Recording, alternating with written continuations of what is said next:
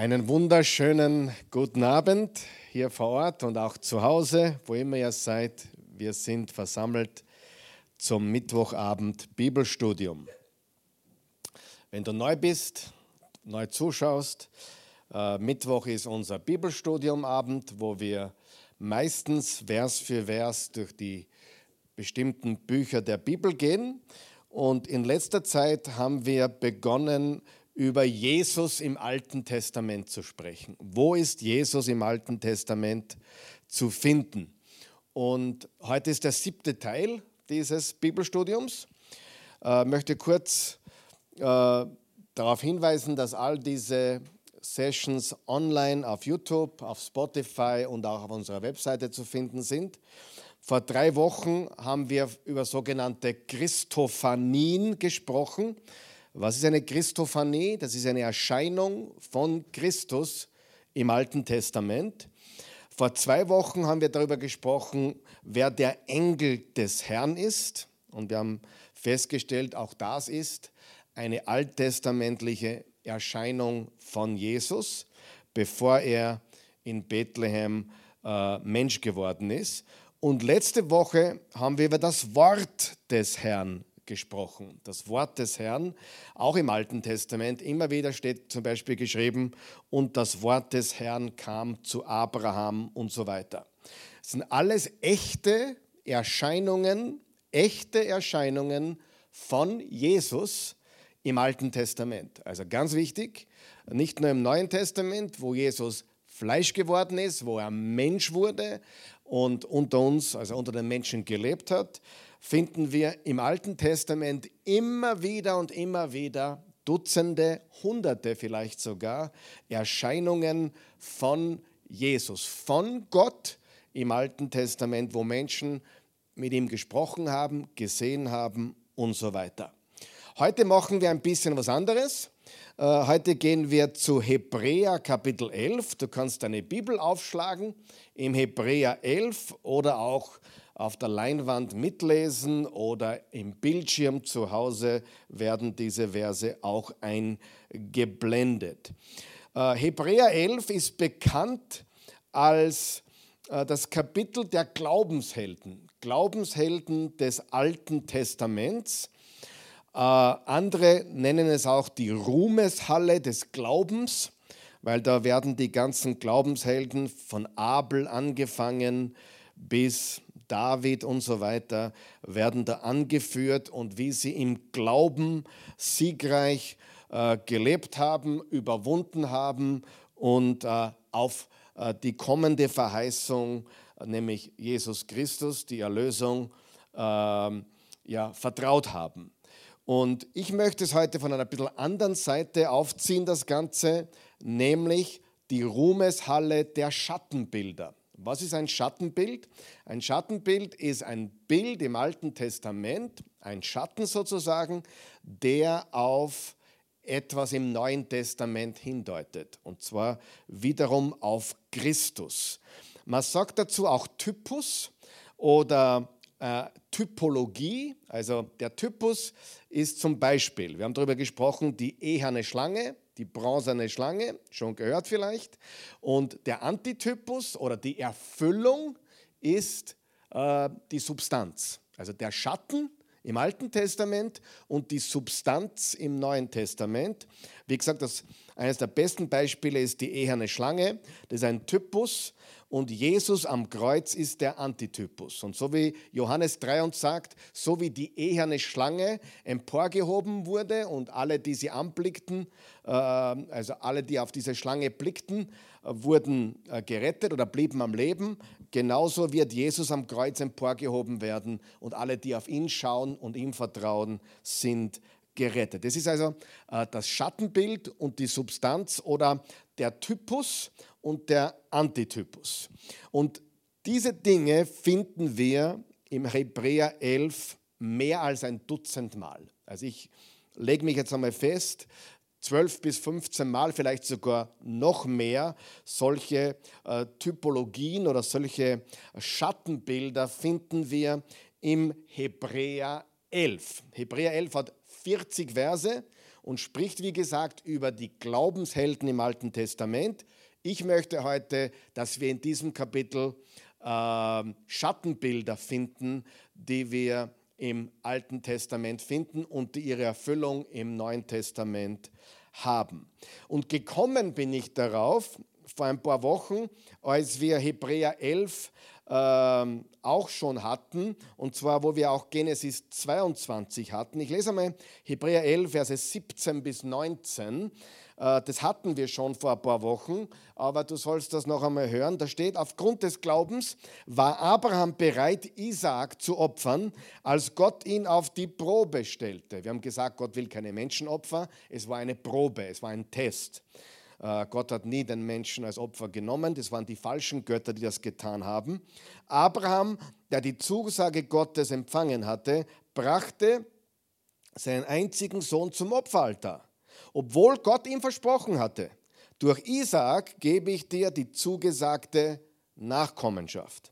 Denn Abraham ging davon aus, jetzt kommt's, dass Gott Isaak wieder zum Leben erwecken konnte und in gewissem Sinn hat er seinen Sohn ja auch vom Tod zurückerhalten. Das ist ein ganz gewaltiger, ein ganz gewaltiges Bild von dem, was der Vater mit uns getan hat durch Christus. Der, er hat das Lamm Gottes äh, für uns geopfert und genau das ist hier passiert bei Abraham. Und dann hat Gott eben gesagt, Abraham, stopp, jetzt weiß ich, dass du mir vertraust, äh, tu dem Jungen nichts an. Und dann hat sich Abraham umgeblickt und hat einen äh, Witter, also ein Schaf, äh, im Dickicht gesehen und das hat Gott bereitgestellt und das hat er dann geopfert. Interessanterweise auf dem Berg Moria, zu dem komme ich später noch zu sprechen. Und das hat mich neugierig gemacht, ob es vielleicht im Hebräer 11 noch weitere solche Schattenbilder gibt. Äh, und noch einmal, dieses Bild von Abraham, wo er Isaac opfern will, ist das, das ist ein alttestamentliches Bild von dem, was der Vater mit Jesus getan hat. Übrigens, der Hebräerbrief ist überhaupt voll mit dieser Thematik. Im Hebräerbrief haben wir Moses. Moses ist ein Bild oder ein Vorläufer von Jesus. Melchisedek haben wir auch im Hebräer. Der Hebräerbrief ist voll mit diesen Dingen, aber wir haben immer eines gesehen. Die Substanz, also Jesus, ist immer besser als das Schattenbild. Ein Schatten ist nie so gut wie die Substanz. Und das ist auch die Botschaft. Der Schatten ist auch nie vollkommen. Das Bild ist nie vollkommen. Aber Jesus, die Substanz ist vollkommen. Das lernen wir aus diesen Schattenbildern. Okay, legen wir los. Hebräer 11, Vers 1 bis 3. Da fangen wir an. Da steht, was ist also der Glaube? Nicht vergessen, im ganzen Kapitel geht es um Glauben, die Glaubenshelden des Alten Testaments. Wir schauen uns heute an, ob wir Schattenbilder finden. Okay? Was ist also der Glaube? Er ist die Grundlage unserer Hoffnung, ein Überführtsein von Wirklichkeiten, die man nicht sieht. Darin haben unsere Vorfahren gelebt und die Anerkennung Gottes gefunden. Also durch Glauben wurden sie bei Gott angenommen, haben bei Gott Anerkennung gefunden. Auch das ist im Neuen Testament durch unseren Glauben an Jesus nichts anderes. Aufgrund des Glaubens verstehen wir, dass die Welt, die Welt durch Gottes Wort entstand.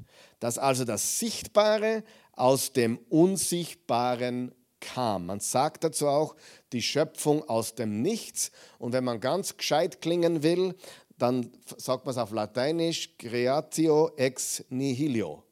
Ja, wahrscheinlich auf Französisch nicht, nicht, nicht viel anders, oder?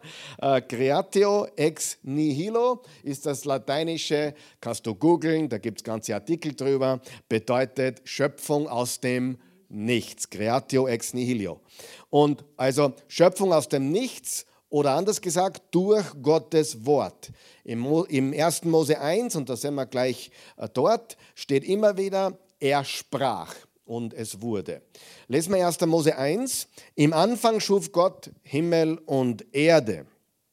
Die Erde war formlos und leer, Finsternis lag über der Tiefe und der Geist Gottes schwebte über dem Wasser. Vers 3, da sprach Gott. Ich will jetzt da nicht weiterlesen, weil da sprach Gott oder jetzt sprach Gott, das sehen wir dann immer wieder und immer wieder. Psalm 33, Vers 6. Durch Jahwes Wort entstand der Himmel, das Herr der Sterne durch einen Hauch aus seinem Mund. Wort und Mund. Aus Gottes Wort und Gottes Mund entstand alles. Warum reden wir darüber? Weil im Hebräer 11 geht so los. In Vers 3 steht noch einmal, weil die Welt durch Gottes Wort entstand. Ja, und das ist auch unser Glaube. Die Frage ist, was hat das mit Christus zu tun? Das ist, glaube ich, eines der größten Dinge, die wir im Alten Testament über Jesus Christus finden können, dass er das Wort ist, durch den alles entstand. Im Johannes 1 steht, im Anfang war das Wort. Und das Wort war bei Gott. Ja, das Wort war Gott. Von Anfang an war es bei Gott. Alles ist entstand, dadurch entstanden. Ohne das Wort entstand nichts von dem, was besteht. Das ist Johannes 1. Wenn du 1. Mose 1 mit Johannes 1 vergleichst, das kannst du fast drüberlegen, das ist identisch. Frage, glaubst du, dass Johannes Genesis 1 kannte? Ja, definitiv. Ja, natürlich kannte Johannes das erste Kapitel äh, der Bibel und hat sich darauf berufen, als er über Jesus sprach.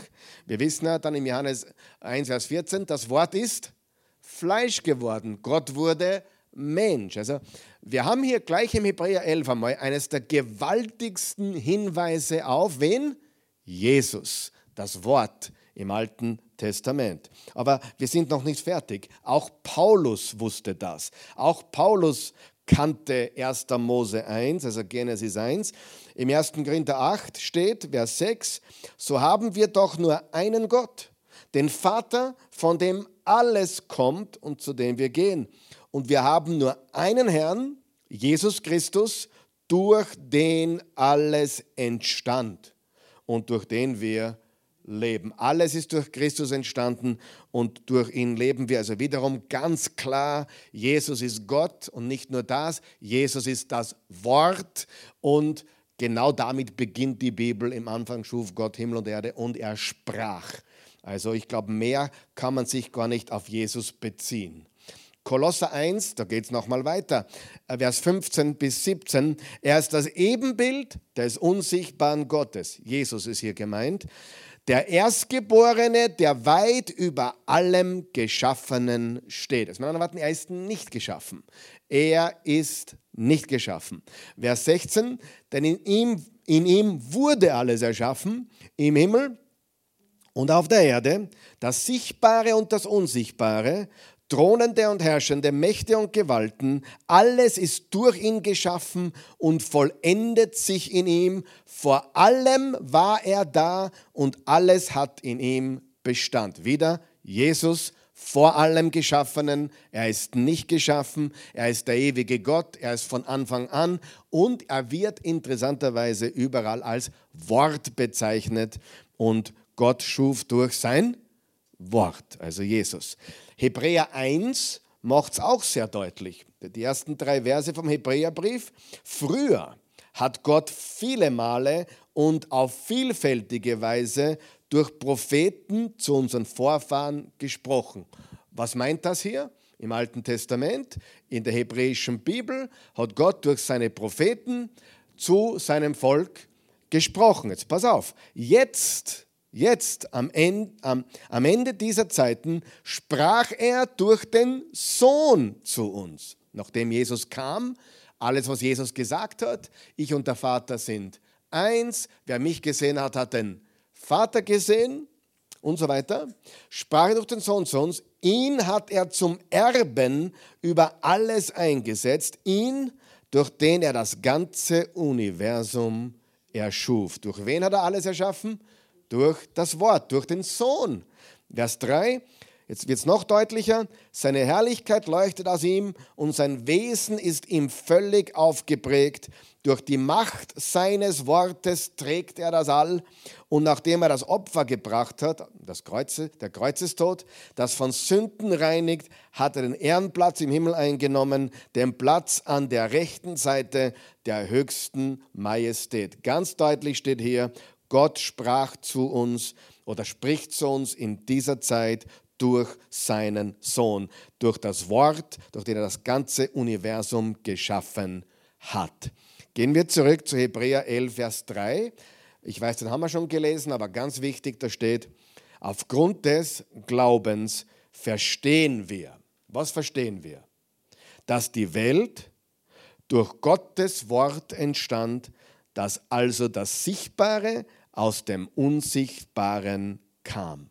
Liebe Freunde, das ist nicht nur ein Bild von Jesus oder ein Schattenbild von Jesus, das ist noch viel, viel stärker. Das ist ganz deutlich, dass Jesus im Johannes 1, im Hebräer 1, im Hebräer 11, im Kolosser 1 und im 1. Korinther 8, all diese Verse berufen sich darauf, dass Jesus geschaffen hat, dass Jesus das Wort ist und das führt uns wohin? Es führt uns zu Genesis Kapitel 1, zum Anfang der Schöpfung, zum Anfang der Bibel. Dort war Jesus. Und das ist die Botschaft, die wir in den ersten drei Versen von Hebräer 11 bekommen. Alles klar? Sehr deutlich, glaube ich. Gehen wir zum nächsten. Wir sind schon beim nächsten. Was ist das erste? Das erste ist das Wort Gottes von Anfang an. Das Wort ist Jesus. Das Wort ist nicht erst im Neuen Testament gekommen. Das Wort war von Anfang an. Jesus war von Anfang an. Er ist nicht nur im Neuen Testament, sondern überall im Alten Testament genauso.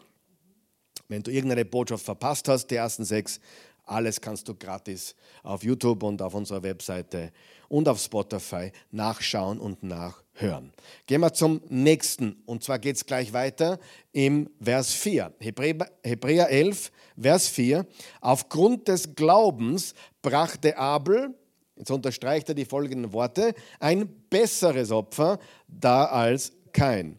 Deshalb nahm Gott seine Gaben an und stellte ihm das Zeugnis aus, vor ihm bestehen zu können oder gerecht zu sein. Das war, zu, vor Gott zu bestehen bedeutet gerecht zu sein, weil nur ein Gerechter kann vor Gott bestehen. Und wie werden wir im Neuen Testament gerecht? Durch Jesus. Er ist unsere Gerechtigkeit. Er wurde zur Sünde gemacht, 2. Korinther 5, Vers 21, damit wir Gerechtigkeit Gottes würden durch Christus Jesus. Aufgrund des Glaubens ja, damit wir bestehen können. Durch seinen Glauben, wir reden von Abel hier, redet er heute noch, obwohl er doch gestorben ist. Also Abel unmittelbar nach Genesis 3, nach dem Sündenfall, hat, ähm, äh, sagt die Bibel, dass ähm, Adam einen Sohn mit, mit, äh, mit Eva gezeugt hat, das war Kain, und dann seinen Bruder Abel. Ich glaube, wir kennen die Geschichte.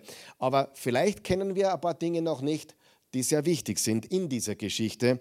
Im 1. Mose 4, Vers 1, Adam hatte mit seiner Frau geschlafen. Nun wurde sie schwanger und gebar kein. Da sagte sie, ich habe einen Mann erworben, Jahwe. Auch das ist sehr interessant. Warum sagt sie, ich habe einen Mann erworben, Jahwe? Eva glaubte anscheinend, dass das bereits der Retter war, der alles wieder gut machen würde. Sie hat nicht verstanden, dass das erst, ja, dass, dass durch, den, durch den Nachkommen, durch den Nachkommen, wir wissen, äh, Gott hat zum Abraham gesagt, und durch deinen Nachkommen werden alle gesehen. Aber offensichtlich hat Eva bereits geglaubt, das Kind, was sie jetzt bringt, wird der Erlöser sein. Ja? Aber nicht der, den sie geboren hat, sondern ein Nachkomme äh, des, eigentlich des dritten Sohnes, der dann Abel, der ja getötet wurde, ersetzt hat. Es war Seth. Das ist der Vorfahre der ganzen Israeliten und Juden bis zu Jesus.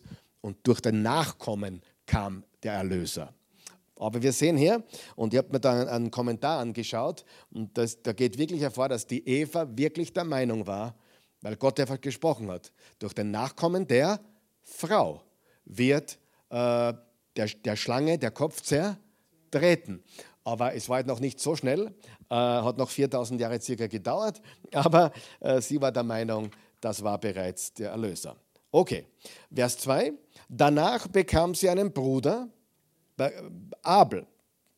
Bekam sie seinen Bruder Abel. Abel wurde ein Schafhirt, keinen Landwirt. Nach geraumer Zeit brachte kein vom Ertrag seines Feldes Jahwe ein Opfer. Auch Abel brachte ihm eine Opfergabe, das Beste von den erstgeborenen Lämmern, Lämmern seiner Herde. Jahwe sah freundlich auf Abel und sein Opfer, aber auf Kain und seine Opfergabe achtete er nicht.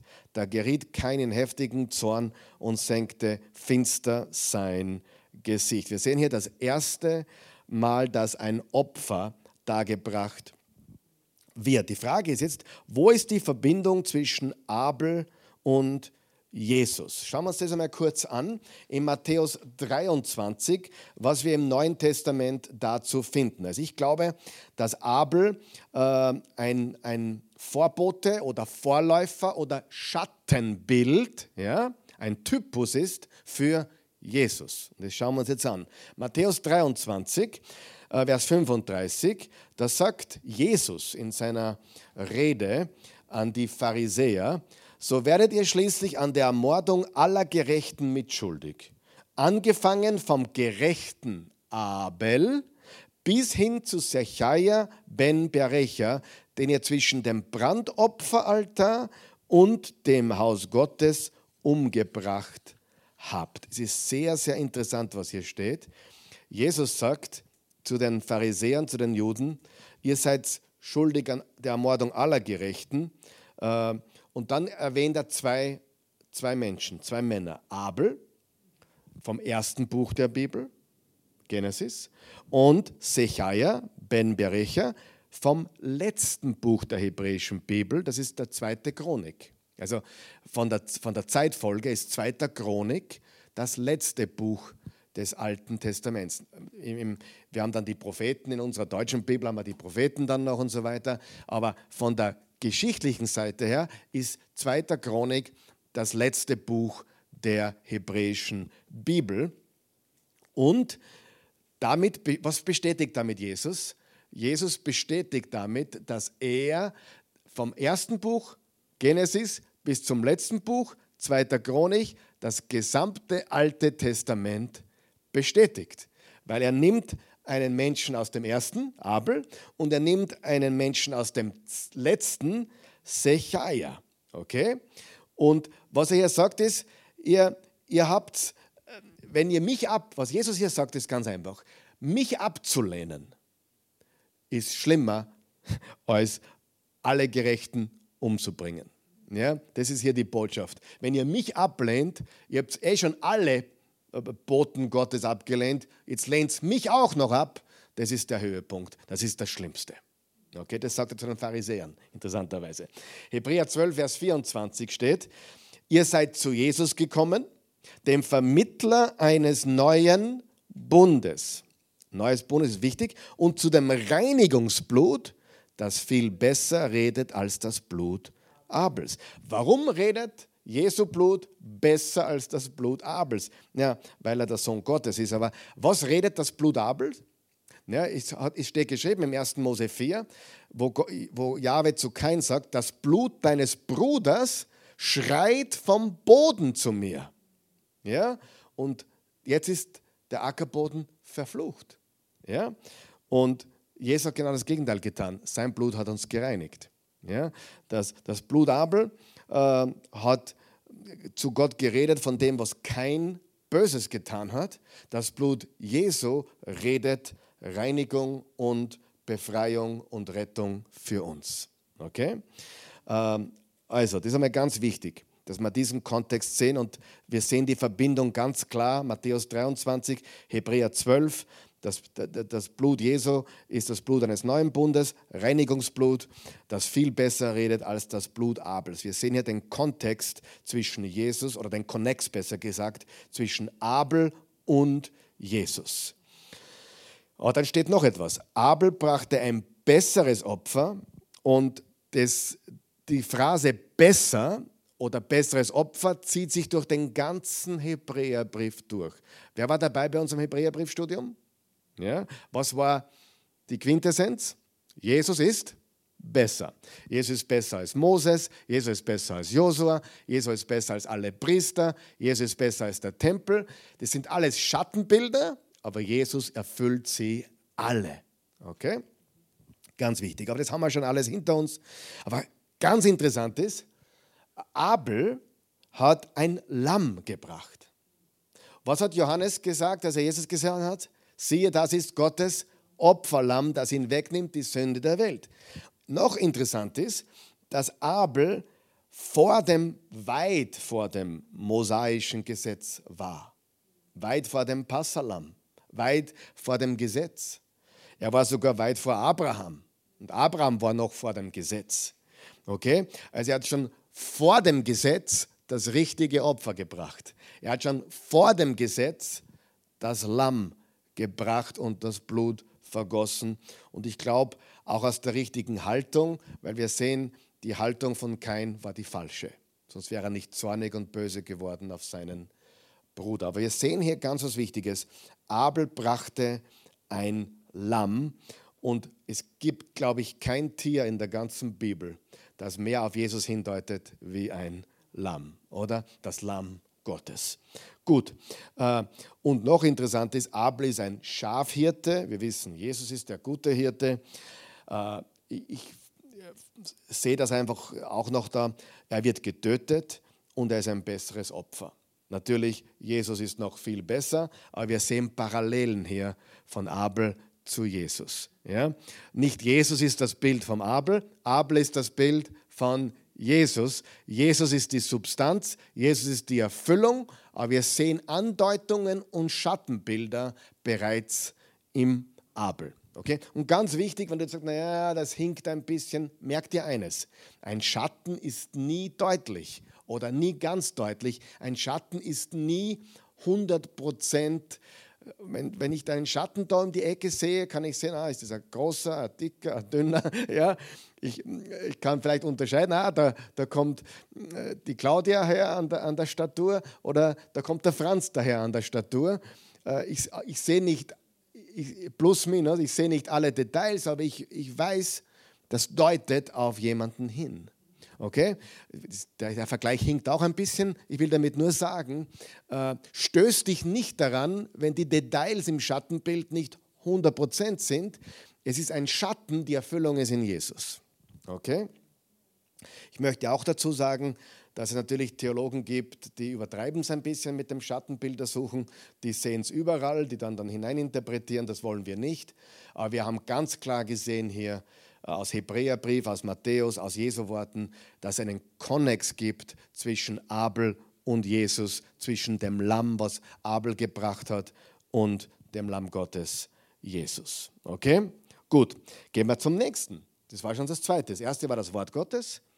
Das zweite war Abel. Das dritte ist jetzt ein gewisser Henoch. Vers 5. Aufgrund des Glaubens wurde Henoch von Gott aufgenommen, ohne sterben zu müssen. Niemand konnte ihn mehr finden, weil Gott ihn weggenommen hatte. Bevor die Schrift von diesem Geschehen berichtet, stellt sie ihm das Zeugnis aus, dass sein Leben Gott gefallen hatte. Hier steht, äh, er, er lebte mit Gott, er ging mit Gott, sein Leben gefiel Gott und Gott hat ihn einfach weggenommen. Er war nicht mehr. Er war nicht mehr zu sehen. Ja?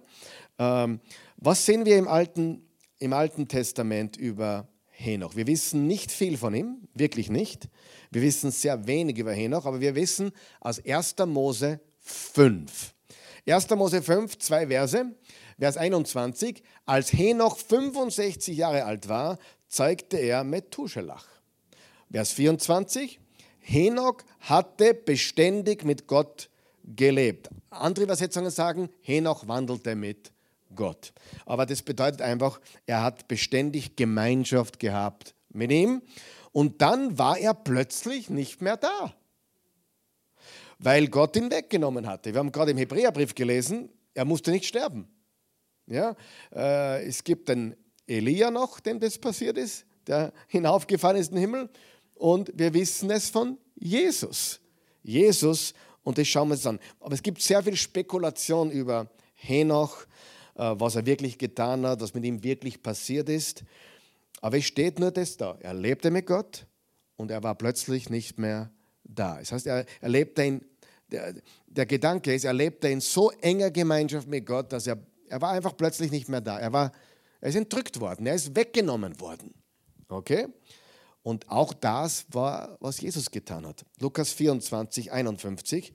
Und während er sie segnete, wurde er von ihnen weggenommen und zum Himmel emporgehoben. Natürlich, hier gibt es Zeugen, die das gesehen haben, aber für die, die es nicht gesehen haben, das Grab war leer, aber er war, er war plötzlich auch nicht mehr da. Er war nicht mehr da.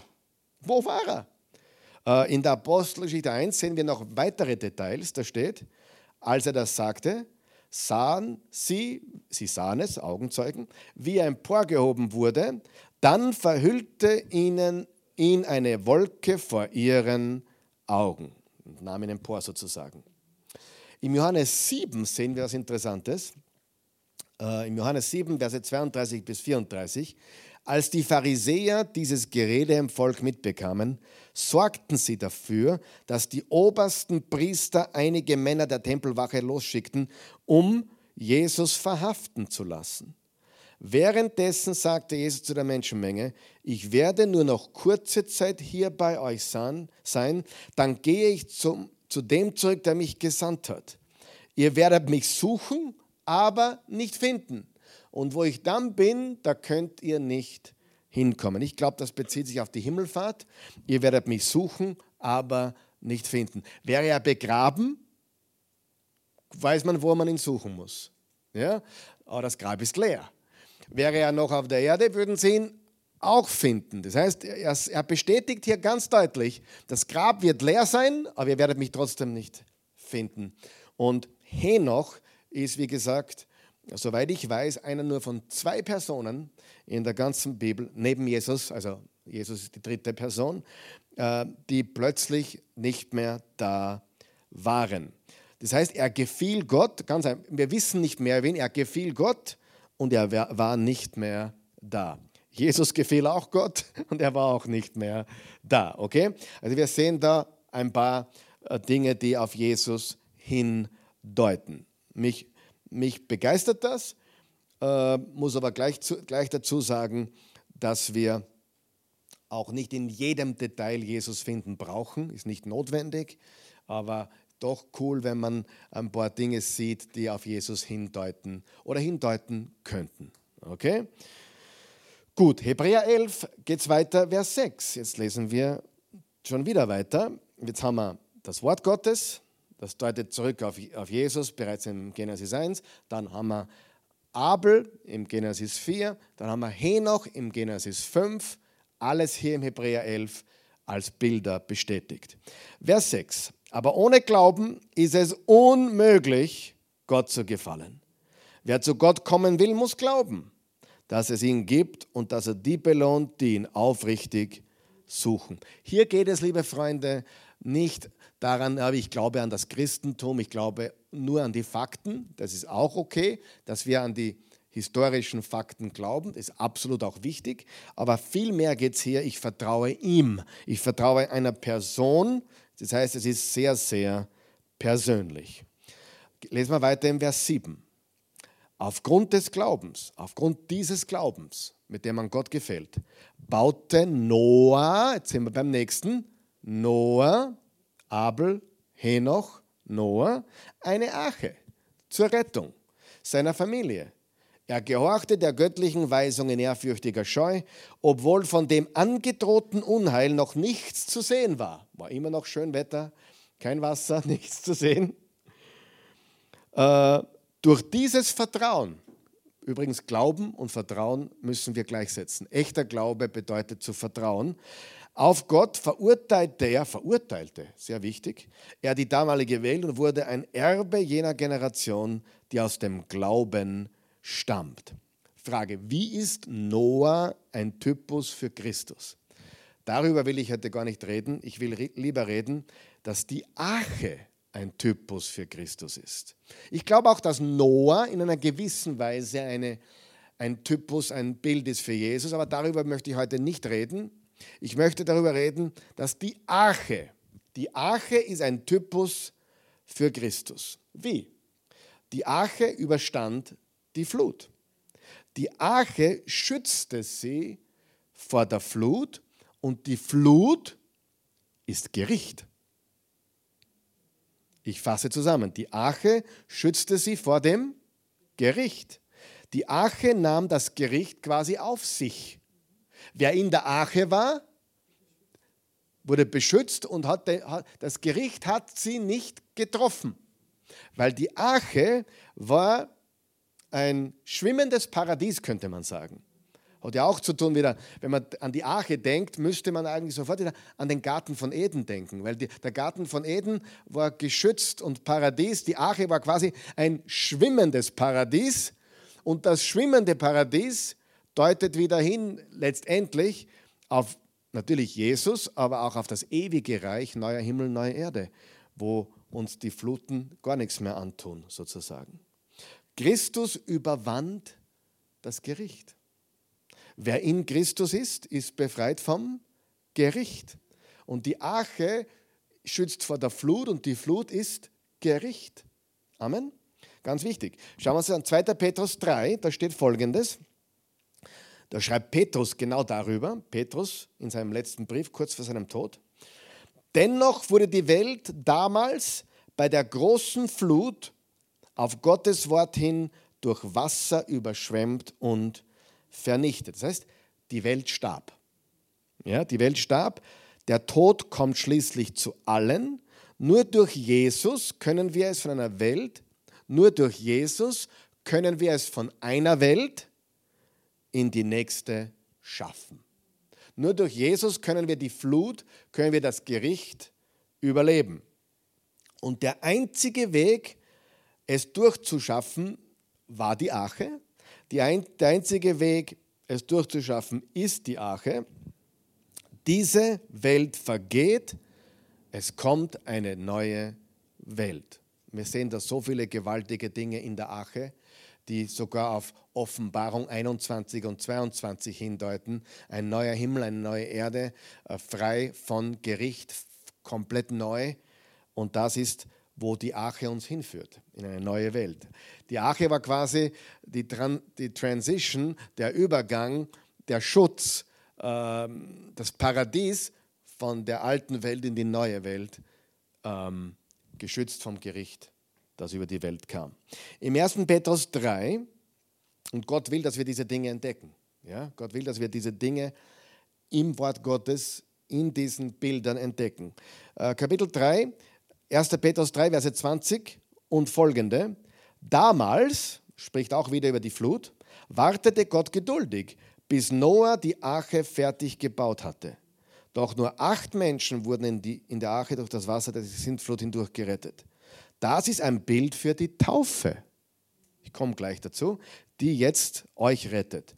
Die Taufe dient ja nicht zur körperlichen Reinigung, sie ist vielmehr Ausdruck oder Bild einer Bitte an Gott um ein gutes Gewissen. Diese Rettung verdanken wir der Auferstehung von Jesus Christus, der jetzt auf dem Ehrenplatz an Gottes rechter Seite sitzt und dem nach seinem Weggang in den Himmel die Engel, Gewalten und Mächte unterworfen sind. Es ist ja nicht das Wasser, das uns rettet bei der Taufe, sondern der Glaube. Und äh, hier vergleicht also Petrus die Menschen, die in der Arche sind, mit denen, die glauben und die Taufe symbolisiert diesen Glauben. Römer 6 bestätigt das, Vers 3 bis 4. Oder wisst ihr nicht, sagt Paulus, dass alle von uns, die auf Jesus Christus getauft wurden, in seinen Tod eingetaucht worden sind.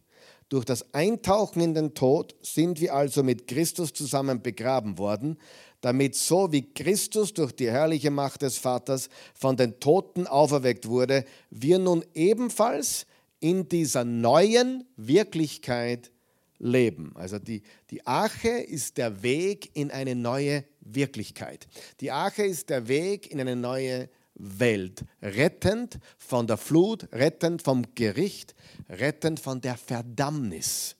Und im Römer 8, Vers 1 steht, steht nicht auf, auf der Leinwand, aber ich sage euch, es gibt keine Verdammnis mehr für die, die in Christus sind, die in Christus sind. Positionell gesehen natürlich. Ja, sind wir in Christus, so wie die damals in der Arche waren, sind wir in Christus. Und das ganze Gericht, die ganze Flut konnte ihnen nichts anhaben. Sie wurden gerettet und wir werden gerettet, weil wir in Christus sind. Macht Sinn? Ja. 1. Mose 7, Ganz ein interessanter Satz, den muss ich euch mitgeben. Vers 16. Äh, die, die, die Flut kann man lesen übrigens von Kapitel 6 bis 8 im Genesis, äh, äh im ersten Mose Genesis. Die Kapitel 6, 7 und 8 sprechen von, vom Bau der Arche und der Flut und so weiter. Aber da mitten im Kapitel 7 steht folgendes. Äh, Noah hat die Arche fertig gebaut und steht, es waren immer ein Männchen und ein Weibchen, wie Gott es Noah befohlen hatte. Jetzt pass auf, was steht. Der nächste Satz ist genial. Dann schloss Jahwe oder der Herr hinter ihm zu. Wer hat hinter ihm zugemacht? Gott selbst. Jahwe selbst hat die Tür zur Arche geschlossen. Wow. Da ist mir eingefallen, Johannes 20, Vers 27, wo Jesus das zweite Mal den Jüngern erscheint, mindestens das zweite Mal, nämlich wo auch Thomas dabei ist.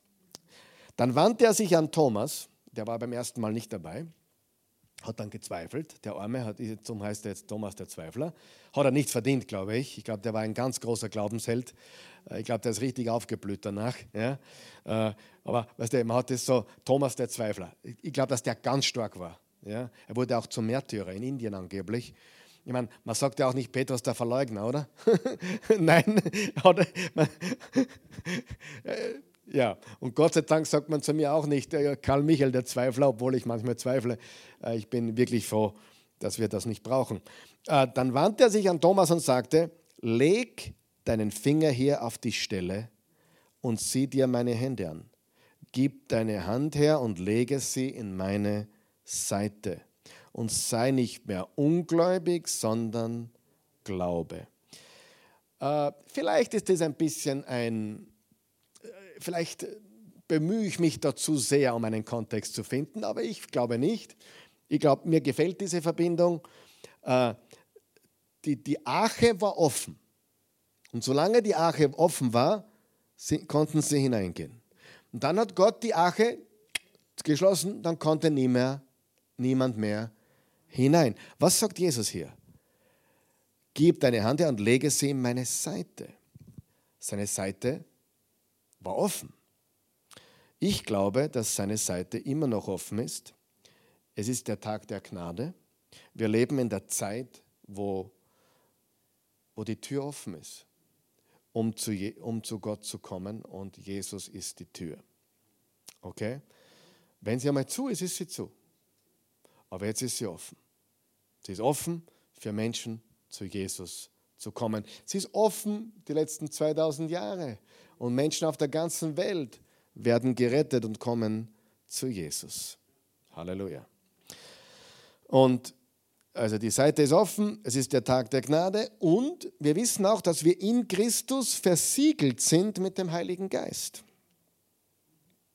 Interessant ist, im Vers 7 steht, Noah verurteilte die Welt. Noah verurteilte die Welt. Das heißt, alle, die nicht in der Arche waren, sind verurteilt. Schauen wir uns das kurz an. Johannes 12, Vers 31. Jetzt ist das Gericht dieser Welt, sagt Jesus. Jetzt wird der Fürst dieser Welt hinausgeworfen werden. Das sagt er kurz vor der Kreuzigung. Weil am Kreuz geschah Gericht. Das Gericht, das uns hätte treffen sollen, hat Jesus genommen. So wie die Arche hat das Gericht genommen. Die Arche hat die Flut genommen, sozusagen. Und Jesus nahm das Gericht und der Fürst dieser Welt wurde hinausgeworfen. Kurz vor der Gefangennahme hat er das gesagt. Äh, wir kriegen das ganz deutlich im Johannes 3. Jeder kennt Johannes 3, Vers 16, oder? So sehr hat Gott die Welt geliebt, dass er einen einzigen Sohn gab, damit jeder, der an ihn glaubt, nicht verloren geht, sondern ewiges Leben hat. Man sollte weiterlesen. Vers 17 bis 19 lesen wir. Da steht folgendes. Vers 17, nächster Vers. Nach Johannes 3, Vers 16. Gott hat seinen Sohn ja nicht in die Welt geschickt, um sie zu verurteilen, sondern um sie durch ihn zu retten. Ja? Wer ihm vertraut, wird nicht verurteilt. Wer aber nicht glaubt, ist schon verurteilt. Wer nicht in ihm ist, ist schon verurteilt. De, de, denn der, an dessen Namen er nicht geglaubt hat, ist der eine und einzigartige Sohn Gottes. Und so vollzieht sich das Gericht. Das Licht ist in die Welt gekommen, aber die Menschen liebten die Finsternis mehr als das Licht, denn ihre Taten waren böse. Also wir sehen, Jesus nahm für uns das Gericht. Aber wer nicht glaubt, ist gerichtet. Wer nicht in ihm ist, ist verurteilt. Ja? Ähm, und das müssen wir draußen weiter sagen, dass, sie, dass die Tür offen ist, dass sie sich mit Gott versöhnen lassen. 2. Korinther 5, Vers 17 bis 21. Unsere Botschaft ist die Botschaft der Versöhnung mit Gott. Jesus ist für dich gestorben. Lass dich mit Gott versöhnen durch Christus. Das heißt, die Arche ist jetzt noch immer offen. Du musst in der Arche sein. Übrigens habe ich gegoogelt, es gibt einige Kirchen, die heißen Arche-Gemeinde, oder die Arche oder es gibt auch ein Missionswerk Arche. Ja? Und das ist, die beziehen sich genau auf das. Die wissen all das, was ich gerade erzählt habe. Sonst würden sie sich wahrscheinlich nicht Arche-Gemeinde nennen. Ja? Weil sie das Wort Arche nicht nur mit Noah in Verbindung bringen, sondern mit dem Neuen Testament in Jesus zu sein. Die Arche. Okay, lesen wir weiter. Das war jetzt Noah. Gehen wir zu, zum nächsten. Hebräer 11, ähm, da werden wir dann wahrscheinlich landen heute, bei der nächsten Person Abraham. Aufgrund des Glaubens gehorchte Abraham dem Ruf Gottes. Er verließ seine Heimat und zog in ein anderes Land, das Gott ihm zum Erbbesitz geben wollte. Er ging ohne zu wissen, wohin er kommen würde. Aufgrund des Glaubens siedelte er sich in dem zugesagten Land an, auch wenn er dort wie ein Fremder lebte und mit Isaak und Jakob, denen Gott dieselbe Zusage gegeben hatte, in Zelten wohnte. Da müssen wir jetzt zurückgehen zu Genesis 12. Dort, wo Gott Abraham in Haran, Haran, ich war vor ein paar Wochen dort, in Haran ähm, gesprochen hat.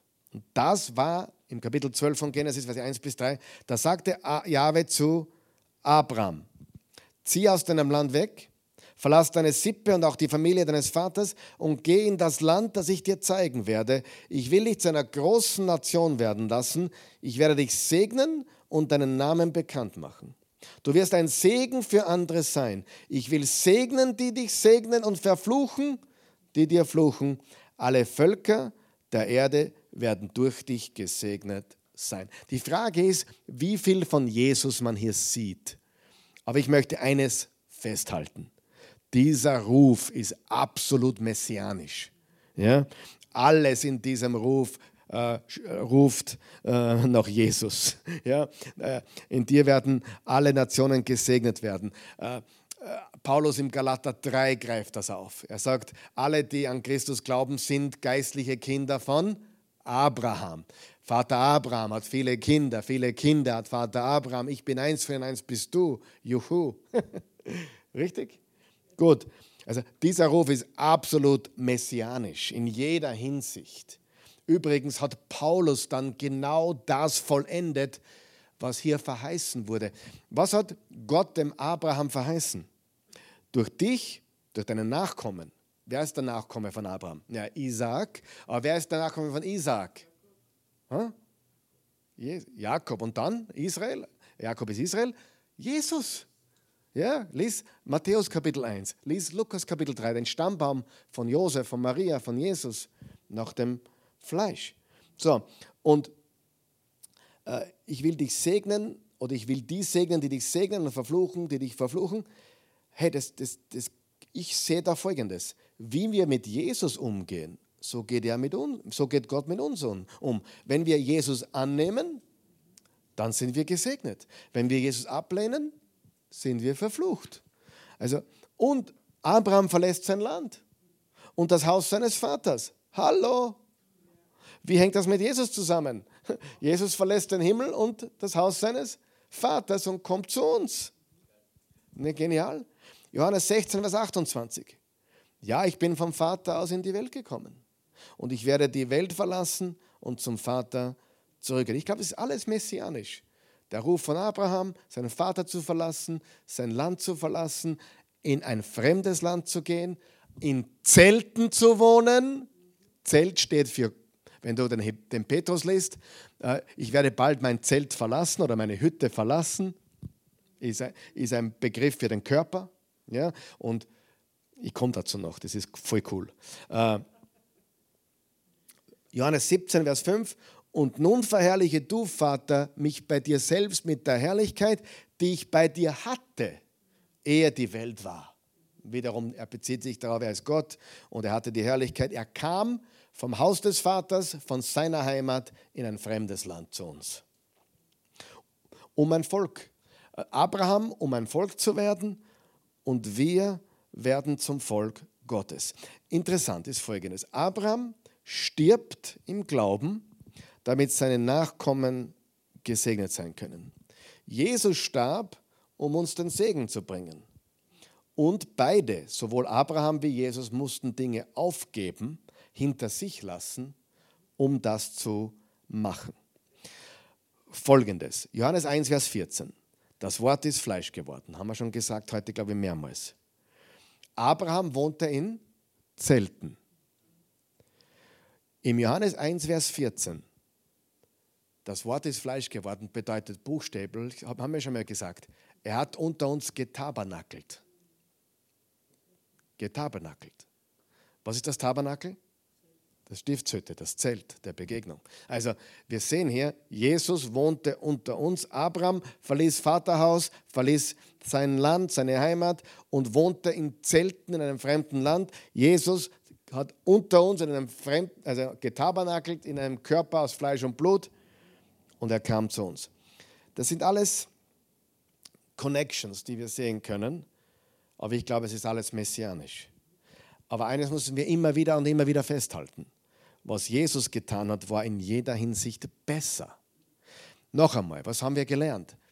Die Schatten, die Bilder, die Typusse oder Typen, wie man sagt, äh, sind nie so gut oder vollkommen wie die Substanz, die Erfüllung. Aber trotzdem können wir diese Dinge sehen. Dann geht es noch weiter, es wird noch, noch cooler, finde ich. Er wartete auf die Stadt, die feste Fundamente hat, deren Baumeister und Schöpfer Gott selbst ist. Das ist Hebräer 11, Vers 10. Noch einmal, er wartete auf die Stadt, die feste Fundamente hat, deren Baumeister und Schöpfer Gott selbst ist.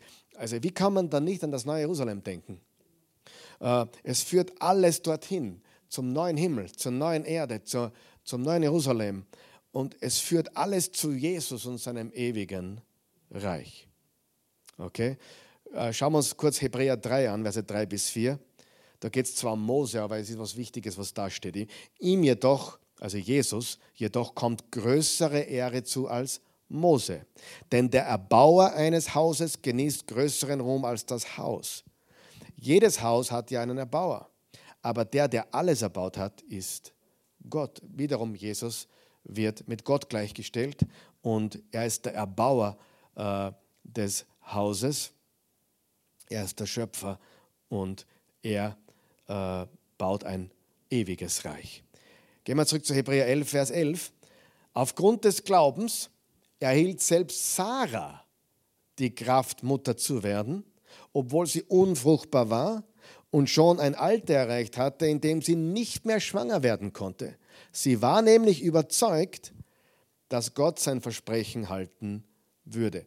War Sarah oder ist Sarah ein Typus für Christus? Glaube ich nicht.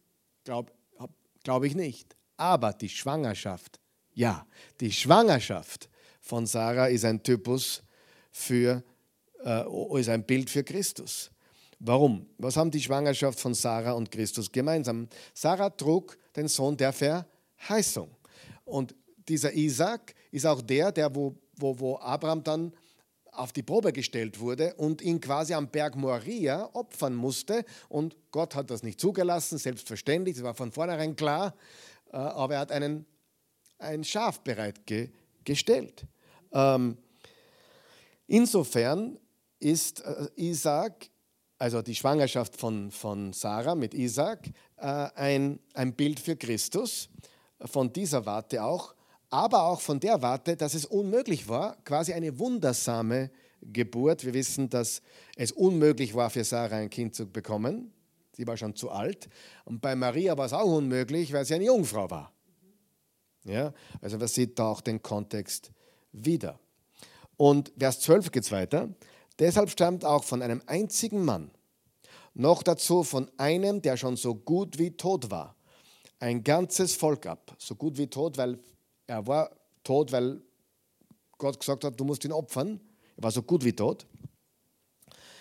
Und Abraham glaubte ja, er würde ihn wieder auferwecken, wenn er ihn töten muss. Ein Volk so unzählbar wie die Sterne im Himmel und wie die Sandkörner am Ufer des Meeres. Also so viele werden im Reich Gottes sein. Okay? Jetzt könnte man darüber reden, äh, schmal ist der Weg und breit ist, was das alles bedeutet. Aber hier sehen wir deutlich, dass die Nachkommen Abrahams zahlreich sein werden. Ich glaube auch, dass der Himmel ziemlich zahlreich sein wird. Äh, hoffentlich nicht, ich glaube nicht überbevölkert. Also ich will, ich, will, ich möchte nicht so wie in Tokio. Äh, ich glaube, wir werden alle genug Platz haben. Aber der Punkt ist der, es werden viele sein. Weil die Verheißung ist ganz klar, viele, viele, viele werden. So, es wird eine unzählbare Menge von Menschen sein. Und das ist großartig. Okay? Ähm, es hängt ja Gott sei Dank nicht von unseren Werken ab, sondern vom Vertrauen auf Jesus. Und äh, da wollen wir schauen, dass das noch viele, viele tun. Äh, Vers 13. All diese Menschen, jetzt kommt ein, eine Zusammenfassung quasi, all diese Menschen haben Gott bis zu ihrem Tod vertraut, obwohl sie noch nicht erhielten, was er ihnen zugesagt hatte. Doch sie sahen die Erfüllung der Zusagen von fern und freuten sich darauf. Ganz offen sagten sie, dass sie hier auf der Erde nur Gäste und Fremde seien. Sie vertrauten damals schon auf Christus. Indem, jetzt pass auf, ganz wichtig. Sie vertrauten damals schon auf Christus, indem sie auf Verheißungen vertrauten, die auf Jesus hindeuteten. Ähm, ich ich sage es gern so. Sie glaubten, Abraham zum Beispiel. Abraham glaubte an den richtigen Christus aber sie kannten noch nicht die Details beziehungsweise die volle Geschichte. Ja, ja ich meine, Abraham hat gewusst, es kommt ein Messias. Äh, für uns ist es heute im Nachhinein ganz klar, wie das ausschaut und so weiter. Aber die glaubten an den gleichen Jesus Christus, nur kannten sie noch nicht die volle Geschichte. Und, und, darum war es für Abraham so wichtig, den Zusagen Gottes zu vertrauen, die auf Jesus hindeuten. Weil daran zu glauben, was auf Jesus hingedeutet hat, auch wie bei David und den anderen Patriarchen, das war der Glaube an Jesus. Johannes 18, Vers 36. Jesus antwortete, mein Reich ist nicht von dieser Welt. Vor Pilatus hat er das gesagt. Wenn mein Reich von dieser Welt wäre, so hätten meine Diener gekämpft, damit ich den Juden nicht überliefert würde. Jetzt aber ist mein Reich nicht von hier. Also hier sehen wir, dass Jesus bestätigt, äh, dass wir alle, die wir in ihm sind, nur Gäste und Fremde sind. Wir, wir sind Teil seines ewigen Reiches. Lesen wir weiter Hebräer 11, äh, Vers 14 und folgende, und dann landen wir schon langsam dieses Flugzeug für heute. Damit gaben sie zu verstehen, dass sie noch auf der Suche nach einer Heimat waren. Hätten sie dabei an das Land gedacht, aus dem sie gekommen waren, dann hätten sie genügend Zeit gehabt, dorthin zurückzukehren. Aber sie suchten nach etwas Besserem, einer Heimat im Himmel. Deshalb schämt Gott sich nicht, ihr Gott genannt zu werden, denn er hat ihnen eine Stadt im Himmel gebaut. Jetzt müssten wir eigentlich die Zeit nehmen und Offenbarung 21 und 22 lesen. Das tun wir nicht. Mach das zu Hause. Ja, Vers 17. Aufgrund des Glaubens war Abraham bereit, Isaac zu opfern. Das haben wir heute schon gelesen. Jetzt sind wir da auf der Zielgerade wieder. Als Gott ihn auf die Probe stellte, Abraham, der die Zusage Gottes empfangen hatte, brachte seinen einzigen Sohn zum Opferaltar, obwohl Gott ihm versprochen hatte, durch Isaac gebe ich dir die Zusage, zugesagte Nachkommenschaft. Denn Abraham ging davon aus, dass Gott Isaac wieder zum Leben erwecken konnte und in gewissem Sinn hat er seinen Sohn ja auch vom Tod zurückgehalten. Jetzt wäre es sehr wichtig, Genesis 22 nochmal genau zu lesen. Ich lese mal einen Vers im Genesis 22, Vers 2 nimm deinen Sohn, deinen einzigen, hallo, einzigen? Ich dachte, der hatte schon einen vorher. Ismael, das Wort einzig ist den, den Verheißenen, genau. So wie Jesus. Es steht auch, ähm, Gott hat die Welt so sehr geliebt, dass er einen eingeborenen, einzigen Sohn gab. Jesus ist nicht der Einzige, sondern er ist der Einzige seiner Art. Wir sind auch Söhne und Töchter Gottes. Okay, es hat mit der Stellung zu tun, mit der Verheißung zu tun. Ja? Nimm deinen Sohn, deinen einzigen, den du lieb hast. Übrigens, ist das erste Mal in der Bibel, dass das Wort Liebe vorkommt. Hier. 21 Kapitel vorher, kein einziges Mal kommt das Wort Liebe vor. Hier, wo es um den Sohn geht, kommt das erste Mal das Wort Liebe vor, den du lieb hast. Im Englischen, whom you love. Den du liebst. Den Isaac. Zieh in das Land Moria und opfere ihn als Brandopfer auf dem Berg, den ich dir zeigen werde. So, jetzt kommen noch ein paar ganz coole Sachen, dann machen wir Schluss für heute und setzen hier nächstes Mal fort. Abraham sagt folgendes: Gott hat mir versprochen, dass dieses Kind, Isaac, alle meine Enkelkinder hervorbringen wird. Das heißt, wenn der stirbt, bevor er ein Kind kriegt, geht nicht. Oder? Das heißt, darum hat er auch geglaubt, wenn ich ihn wirklich töten muss, wird Gott ihn wieder von den Toten aufhängen. Aber er wusste von vornherein, er sagte seinen Knechten, wir gehen hinauf und opfern und wir kommen wieder zurück. Das Vertrauen war so groß. Und du musst noch etwas wissen. Isaac, das, das früh, der frühestmögliche Zeitpunkt, wie alt war Isaac? Ähm, nach biblischer, ich habe mir aufgeschrieben, nach biblischer Chronologie wurde Isaac im Jahr 2006, 2066 vor Christus geboren, als Abraham 100 Jahre alt war. 1. Mose 21, Vers 5. Frühestmöglicher Zeitpunkt von Abrahams Opfergang wäre 2057. Isaac ist neun. Spätestmöglicher das Todesjahr Sarah. 2029.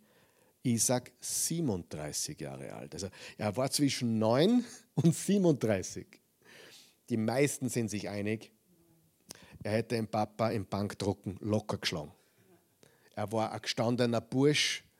Das heißt, er hätte, der, der Papa Abraham hätte nie eine Chance gehabt, ihn festzubinden und, und zu zwingen.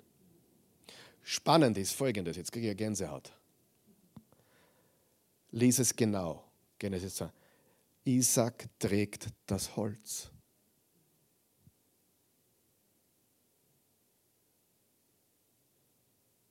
Jesus trägt das Kreuz.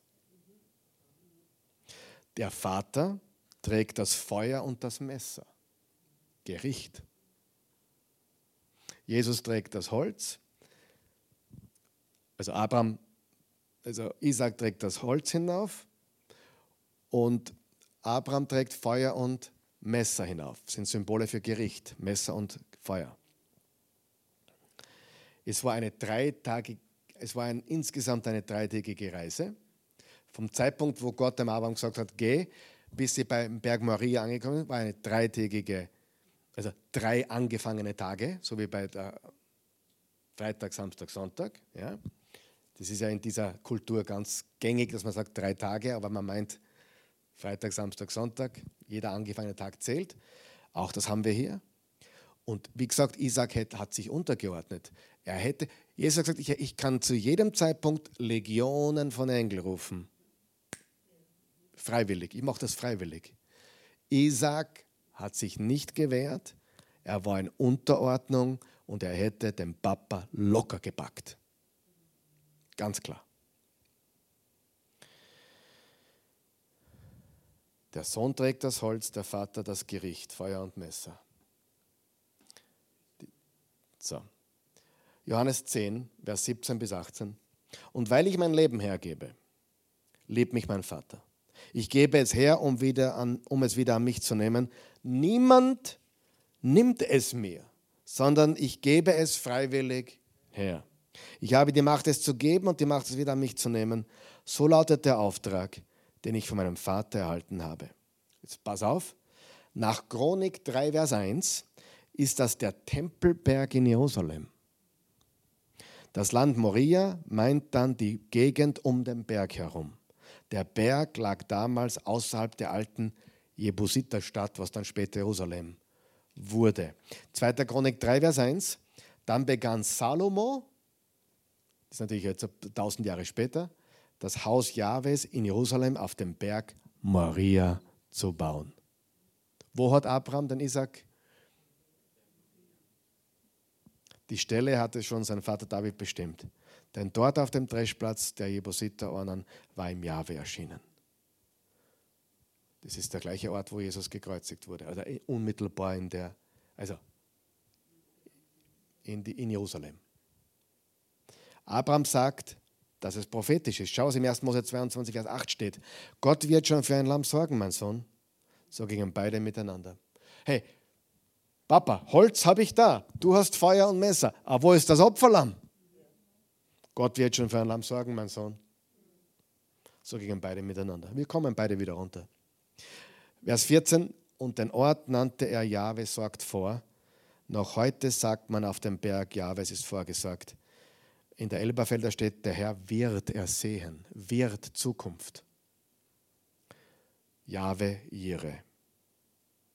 Mit anderen Worten, genau so etwas wird Gott bereitstellen. Und das hat er in Jesus getan. Und damit schließe ich ab für heute. Wir setzen hier fort. Wow. Vater im Himmel, wir loben dich, wir preisen dich, wir heben dich. Wir danken dir für deine Güte und Gnade. Wir lieben dich und wir danken dir für Jesus, der für uns zum Opferlamm geworden ist.